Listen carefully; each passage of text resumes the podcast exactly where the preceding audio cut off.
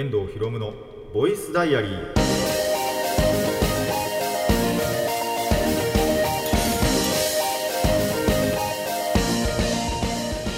ラジオの前の皆さんこんにちは。遠藤博夢のボイスダイアリーパーソナリティの遠藤博夢です。タイトルを直訳すると恋の日記。僕の身の回りで起きたことを話したり時に何かしらの紹介をする雑談系の番組です。はいえーとねもう結構春が近づいてきてっていうよりはねめちゃくちゃ暑いんでもはや夏なんですけどまあ春といえばねそろそろお花見の時期なんじゃないかなという感じでで今年も結構やっぱ開花宣言早かったらしいじゃないですか。全然わかんないんですけど例年どれぐらいだったかさえ覚えてないんですけどまあ今年はまた早かったということでね皆さんの地域だとどうですかね？一応言っておくとその僕の地域はまだ咲いてないです。一応咲き始めててあの、まあ、つぼみぐらい、まあ、色がついたぐらいにはなってるんですけどまあ花見ができる程度ではないですね。っていうことであのもちろん花見はしてないしあのまあじゃあ咲いたらするかって言われると多分しないとも思うんですけどまあうちの地域ではまだまだね咲いてないという感じですね。ただまあやっぱり咲いてるところは咲いててあのニュースとかで見てるとね咲いてるところは咲いていてあのー祝日春分の日あったじゃないですか。あの日のニュースなんかでは結構やっぱりもう咲いてるところは咲いててで祝日だったんでお花見をしてる人はもういてっていう感じだったらしいですね。やっぱり地域によっては。東京だけなのかな？分かんないですけどね。なんでまあ咲いてるうちにねやりたいという方はあのーお花見楽しんでいただけたらと思います。本当にあの何回も言いますけどうちの地域はですね本格的に咲くのはもうちょい後だなっていう感じなのでまあ咲いてもやらないだろうけどやるとしたらもうちょい後かなみたいな、えーそんな感じであったりしますしまあ桜ってやっぱりね、あのー咲く期間はそんなに長くはやっぱりないのでね入学式とか間に合わないじゃないか この調子でいくと。いやいけるギリいけるかいけるかなわかんないですね。あのまあここから考えればねアップから考えてもまあ1週間あるかないかぐらいだと思うんですけどいけるかな、まあそれか地域によっては本当にちょうど咲くみたいなこともあるかもしれないしまあ中もしかしたら入学式とかの後かもしれないしさ本格的に咲くのがね満開になるのかっていうのはちょっとやっぱ地域差もちろんあるじゃないですか。とかもあるんでわかんないですけどまあ咲いたらいいですね。それこそ。そろそろな。んてかもう今3月のもう終わりかけってことに今気づいたわ。全然気にしてなかったけどもう終わるんだな3月。これだって要はそうだよな。次回のアップがあギリ4月いかないぐらいかな。多分。収録は完全に3月中ではあると思うんですけどアップされたらもう4月になってるかなってないかぐらいなね。ギリギリな勢いなんで。びっくりしますね。そこをね過ぎるとまあ新入社員だったりだとか本当に新入生あの学校のね中学でも高校でも大学でも新入生になると思いますのでそんな皆さんはぜひね今のうちあの 遊び倒しておいて ください。があの僕はもう今完全に遊び倒してる最、まあ、遊び倒してるってことは遊んでもないんですけどね実際。そんなに友達と会ってないしあのまあちょいちょいねいろんなところ出かけてとかっていうのもありますけどそれも言うほど多くはないんでねまあでも満喫していこうかなと思います。中古って、えーラジオ始めていこうと思います。遠藤ひろむのボイスダイアリー今回はこんな1ページです。遠藤ひろむの遠藤ひろみのボイス!ボイスダイアリー。改めましてこんにちは遠藤ひろむですということで、まあ、今回は紹介若干入りますけど、まあ、気分雑談な感じのね喋、えー、喋りでいきたいかなと思います。まあなんでそういう言い方をしたかっていうとまず一つ目の話題なんですけど「あの新仮面ライダー」見てきました。3月の18から公開かな？18?17?17 ですかね確か。に、えー公開されたね、えー庵野秀明監督「エヴァンゲリオン」などの庵野秀明監督の描く東映の仮面ライダーですね。ていうことで、えーまあもう気になることしかなかったので 実際にね、えー見に行ってきました。さすが当日ではなかったんですけどもあの時間ある時に見に行ってて。でまあそれのね感想がてらというかあの言ってく感じになるんですけどもまあがっつりな紹介っていうよりはねそれこそその僕ネタバレはあのしたくないしされたくもない派なのであのマジでこれ全てを語ろうと思うと全てがネタバレになるんですよ。なんで本当に感想だけでいくんですけど感想っていうかまあ本当に大枠のところだけでいくんですけど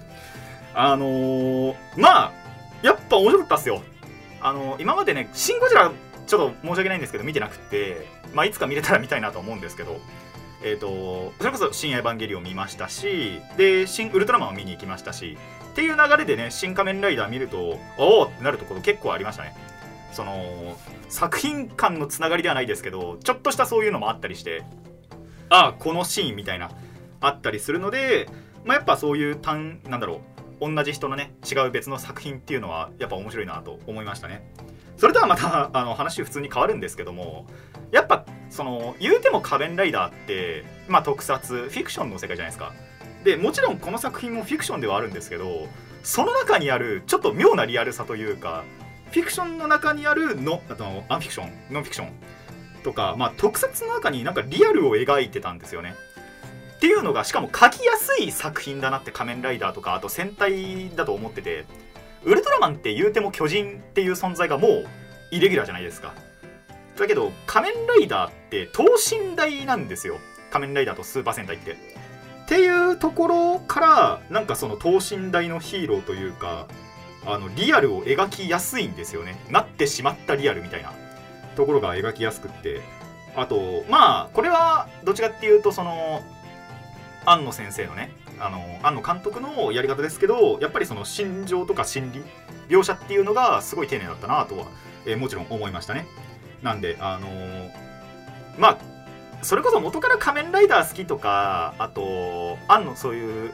エヴァンゲリオンとかのねあの作品が好きっていう方じゃないとそもそもね興味が湧かないとも思うんですけどまあどれかしらそれこそ「シン・ウルトラマン」でも「シン・ゴジラ」でも「エヴァンゲリオン」でも見ていたという方はやはり見てみるといいんじゃないかなと思いますね。まあそれが普通に興味を持ったらあの庵野監督ってどういう作品を作るんだろうっていう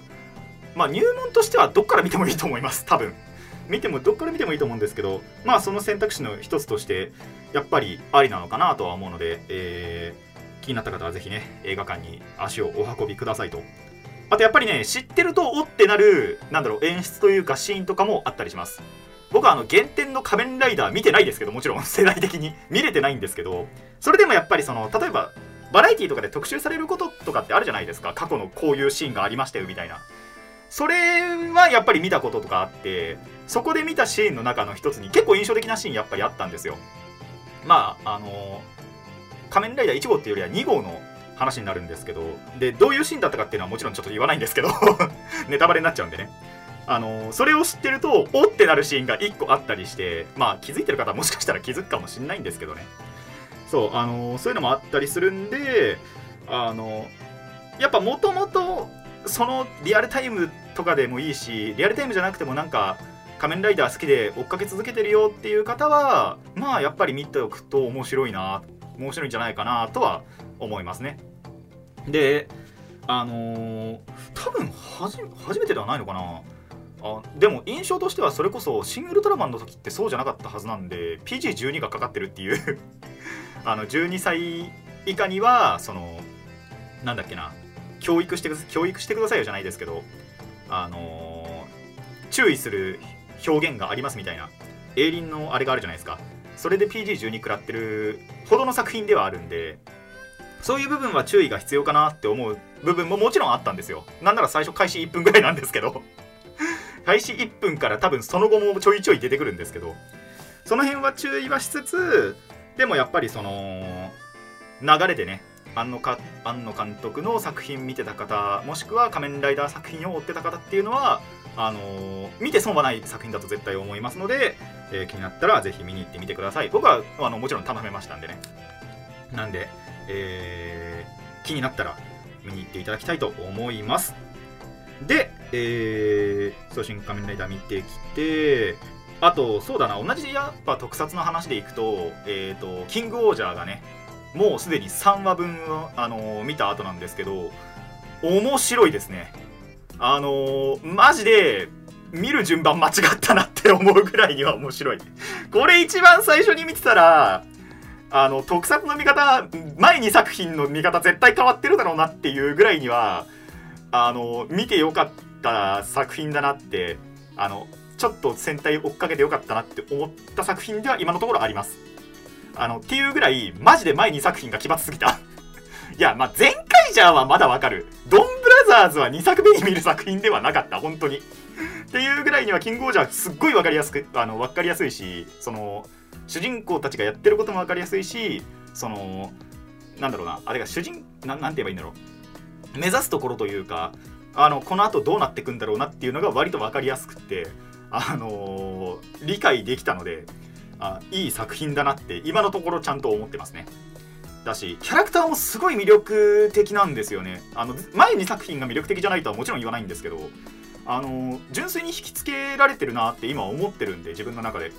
なんでキングオージャーこれからもね期待していきたいと思います。あの決して前回ジャーとドンブラザーズをけなしてるわけじゃないんですよ。ただ初心者には、ね、向かないよなって思ってるだけなんでもし慣れてるなっていう方がいたらもう10作とか以上見てきてて特撮慣れてるぜって方スーパー戦隊慣れてるぜって方は絶対見た方がいいんですけど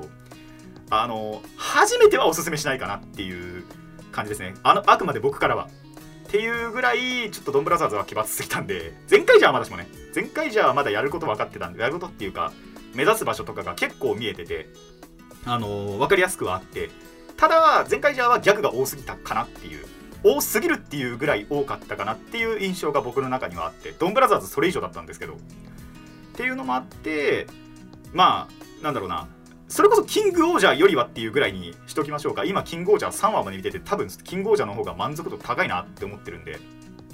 えーそんな感じでですね、えーキングオージャー始まってで期待もできてるんでまたこれは1年楽しめる作品なんじゃないかな。プリキュアとかね仮面ライダーと同様、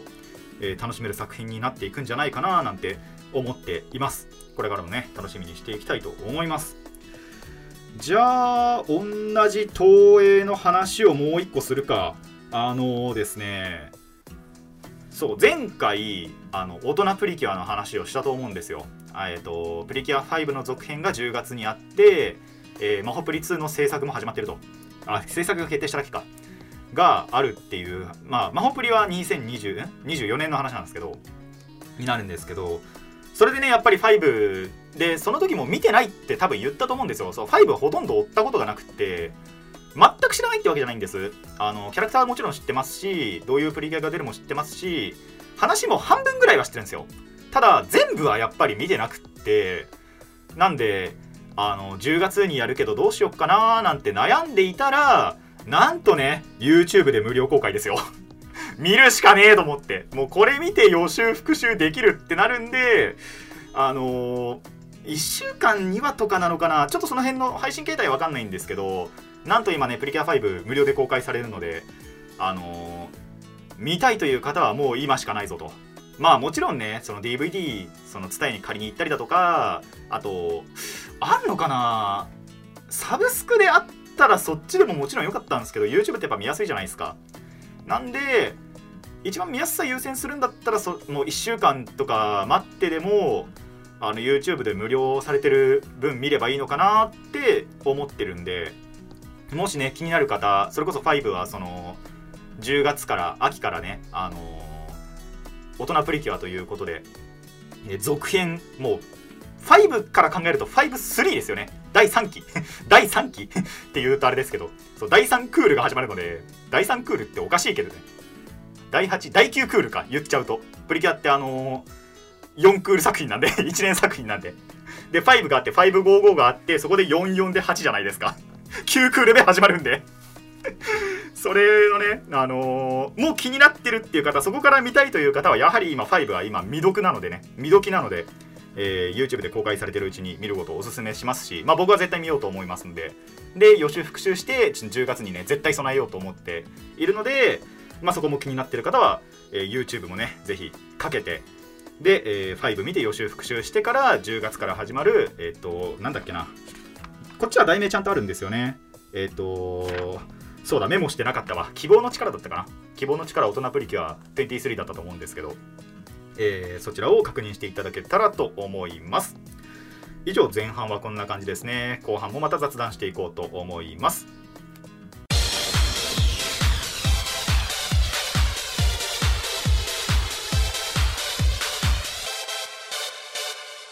遠藤ひろむのボイスダイアリー、えー後半の雑談に行きたいと思います。まあまずはねあどっちにしよっかな。そう2つ話があるんですけどこっちの話からいこうかな。あのー時間指定予約ゆえの悲劇というの話をしようと思うんですけどまあちょいちょいねあのマジンガー Z を見てるという話はしてると思うんですよ。でマジンガー Z その録画してたんですけどたまにねその番組編成でなんだろう違う番組が入っちゃってでその週はありませんよっていう時とかってあったりするじゃないですか。もちろん。番組なんでね。でそれで1週間分はやっぱり違うの入ってたんですよ。でそのその翌週にはまたその放送が再開してたんでそこから見ようと思ってたんですけどその前にその前週分その違う番組が入った分を消そうと思ったんですよ。てか消したんですよ。そしたらエイム1個ずれちゃって マジンガー1話分消しちゃったんですよね間違って。やっちまったと思って。でしかもその回があの基本的に多分その時代のアニメほとんどそうかなって思うんですけどほとんどが1話完結型であまりそのもちろんストーリーとしてはどんどん進んでるんだけどあのどっから見ても大して差はないというかまあマジンガって多分そうでもないんですけどあの兜浩二の成長物語というか操縦技術がどんどん上手くなっていくかどうかっていう話があったりするんでそうでもないんですけどそのあまりストーリー性のないって言っちゃあれですけどまあ1話ほぼ1話完結型の中で唯一ストーリーがある 話だったんですよね。ストーリーというかあの強化改造が施されるっていうちょっとあの重要な回を見逃してしまってあのやっちまったなと思いましたね。まあそれはあの次回予告の時点でそれは知ってるんですけどもちろんその一つ前の話のね。次回予告であの次の回はこういうことが起こるよって言うじゃないですか絶対に。の漢字を見るにまあまあ重要な回だったんですよ。強化改造が施されるっていう。あの水中戦しあの水中戦でちょっと有利になれるっていうか水中戦改造がされる回だったらしくってやーべやっちまったって思ったらあの YouTube で無料公開されるっていうね。あの確かマジンガーが1週間に1話かな？でやっててまだその話じゃないんですよ。多分あもう少ししたらその話が配信されるはずなんですけどそれちょっと見逃さないようにしなきゃなって思ってて。あのテレビではね録画をちょっとミスってしまったのであやっちまったなと思いつつただもうそろ配信されるはずなんで、えーそれ見てなんとか保管しようと思います。ちなみにその後の話はどんどん見てます。その後でちょっと保管しようかなっていう。のをやろうと思ってるんで皆さんマジで気をつけてください。あの時間指定予約って絶対そういうこと起こり得るんでぜあの違う番組が入ってきたりするとあのマジで消す時に間違えるっていう、まあ、初めてでしたけどねこんなのやったの。っていうぐらいちょっと悲劇が起こってしまったのでね。あのこれからマジで気をつけようかなと思いました。あーいやーほんと初めてじゃないかな。いや過去にその録画機がちょっとバグって本当は録画されてるのにそれがそのタイトルとして表示されないっていうのがあったんですよ。その時は結局時間を置いたらそれが戻ってきたというかちゃんと表示されるようになったんでその時は良かったんですけど今回ガチで消しましたからね。削除っていうボタンを押しちゃってでそれでマジンガーを消してることに気づかなくってでそしたらその前の番組が残っちゃってたんですよ。あのー代わりに入ってた番組が残っちゃっててあれ俺これ消したよなって思って思ったらマジンガーの方が消えてたっていう。もちろんその消しましたけど違う番組の方はね。消しましたけどそのマジンガーも同時に消してしまったっていうね悲劇がありました。まあ結局それはいやあのさっきも言った通り保管はできるものではあったんでよかったんですけどなんとかギリギリ危なかったんですけどマジで悲劇でしたね。っていうことでやらかしたお話でした。でもう一つの話なんですけどこれはまあ僕がやらかしたっていうよりは何をしてくれたんだっていう話なんですけどまあカードゲームの話ですよ。でいつものようなその遊戯王と MTG ではないんですね。あの珍しく別のカードゲームの話をするんですけど最近デュエルマスターズにあの制限改定とかがあってこれカードゲームあるあるなんですけど公式がカードを1枚すりまあ1枚っていうか一気にバーってカードをすりました。ただそのすったカードのうち何枚かがめちゃくちゃに強力すぎて環境を荒らしていますってなった時に公式がそれを禁止したりするんですよ。制限改定で。あのこのカードはデッキに1枚しか入れちゃいけませんよ。このデこのカードはもう絶対デッキに入れちゃいけませんよっていうのが公式から結構言われるんですよ。これどんなカードゲームでもさすがにある話なんですけどまあ今回そのデュエルマスターズでもうそれがあって、まあ、ここまで言えば分かると思うんですけど僕のその持ってるデッキのとあるカードが制限になった。1枚しか使えないってことになったんですよ。何がやべえかっていうとまあそのそもそもデュエルマスターズ僕その東北に行った時にその現地で買ってでその現地のあのいとこたちとしかやらないわけですよね。そのために買ったデッキあの4本当に40枚きっかり入ってるデッキのに4枚入ってるカードの3枚抜かなきゃいけなくなったんですよ。お前それデッキセットとして40枚のセットで出しておいて3枚禁止にするのかっつって。マジでちょっと切れそうになりましたね。つか切れましたね。そこに入ってるカード3枚禁止にすんなやっていう。しかもちゃんと4枚入ってるカードなんですよそれ。ふざけんじゃねえって思いながら。まあそれこそ1年に1回しかやらないとはいえあのーまあ次にやるってなった時にはその3枚分何かしら絶対違うカードに変えないと。できないっていう状況に今陥っててそう。まあもしくはそのセレクションデッキって言ってその本当に開発陣がこのデッキおすすめですよ。このまま持ってっても大会出てもいいとこ行けますよっていうデッキセットだったんですよ。それって。それがまあ確か最近また新しく2つ出たんですよね。なんで新しいの買っていってもいいのかなとは思っててもしくは本当に改造してから行くかなんですけどそう。まさかね自分の買ったデッキから1枚禁止っていうか制限が出るとは思わなかったなって思いましたね。まあそいつはでも結構長い間生きてはいたのかな。で最近になってそれのまあ嵐ってほどじゃないけどやっぱりその抑制力というかあのまあ環境では強すぎたんですよねやっぱり。今の環境にはぶっ刺さってしまうというかまあそうじゃなくても多分バチクソに速かった。そんなカードだったんでえー僕のデッキが一つ消滅しました。今のところですけど。そう今のところちょっと一つ消滅しちゃったんで別のカードを入れないことにはデッキが機能しないっていうそんなね状況にしかも買ったデッキがですよ。わざわざ。3000いくらしたかな？4000近くしたはずなんですけどね。そうそれが一つ消滅してしまったんだがっていう、えーそんな状況に陥ったお話でした。まあカードゲームあるあるではありますけどね。でも最近なかったんですよ。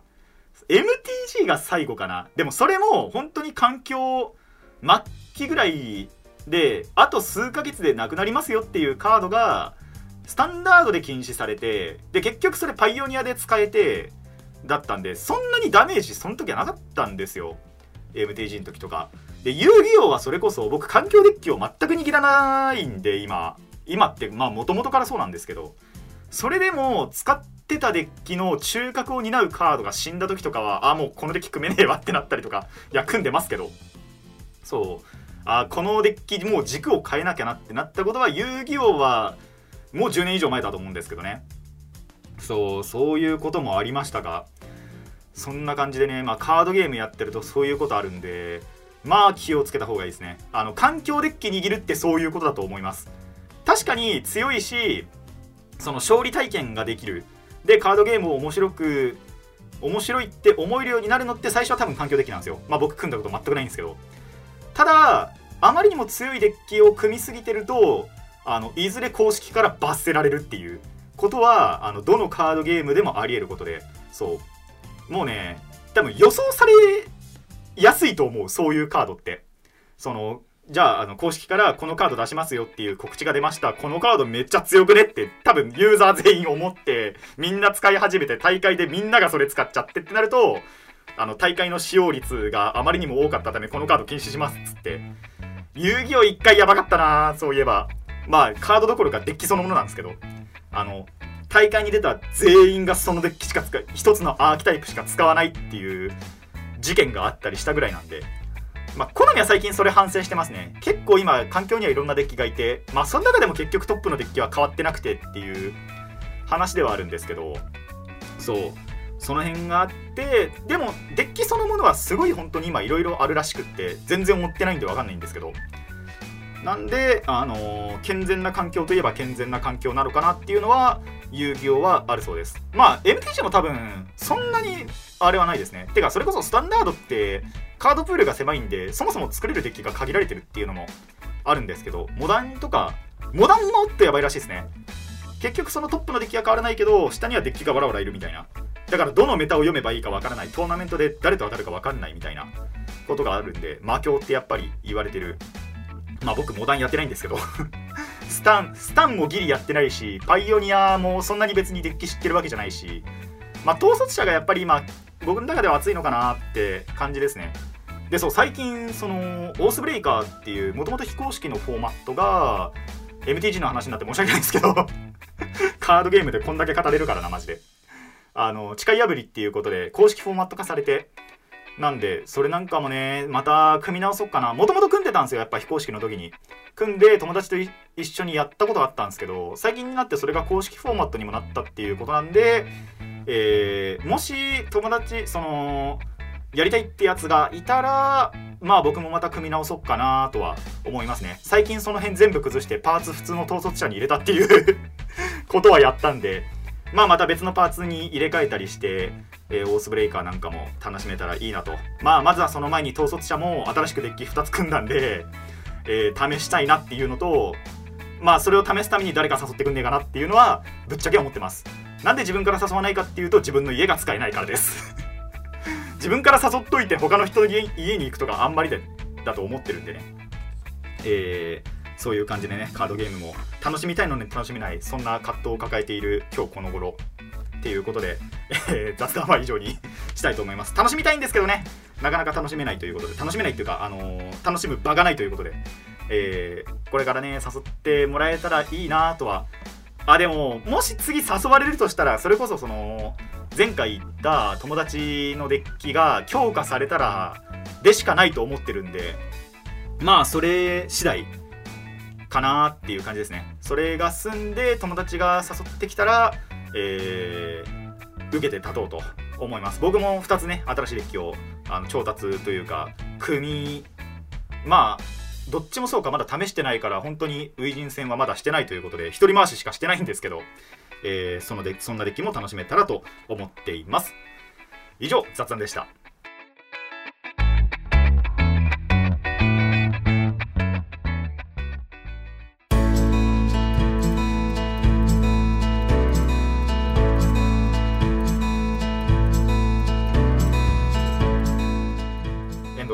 ボイスダイアリーそろそろお別れの時間になってまいりました。この番組ではお便りを募集しています。ラジキャスネットのメール送信フォームまたはツイッターそしてマシュマロまでお願いします。質問や感想トークのリクエストなど何でも OK です、えーたくさんのお便りお待ちしています。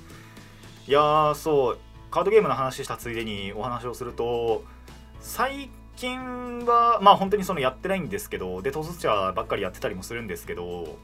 まあちょっと意識改革しようかなって思って遊戯王のデッキも一つはちょっと今共感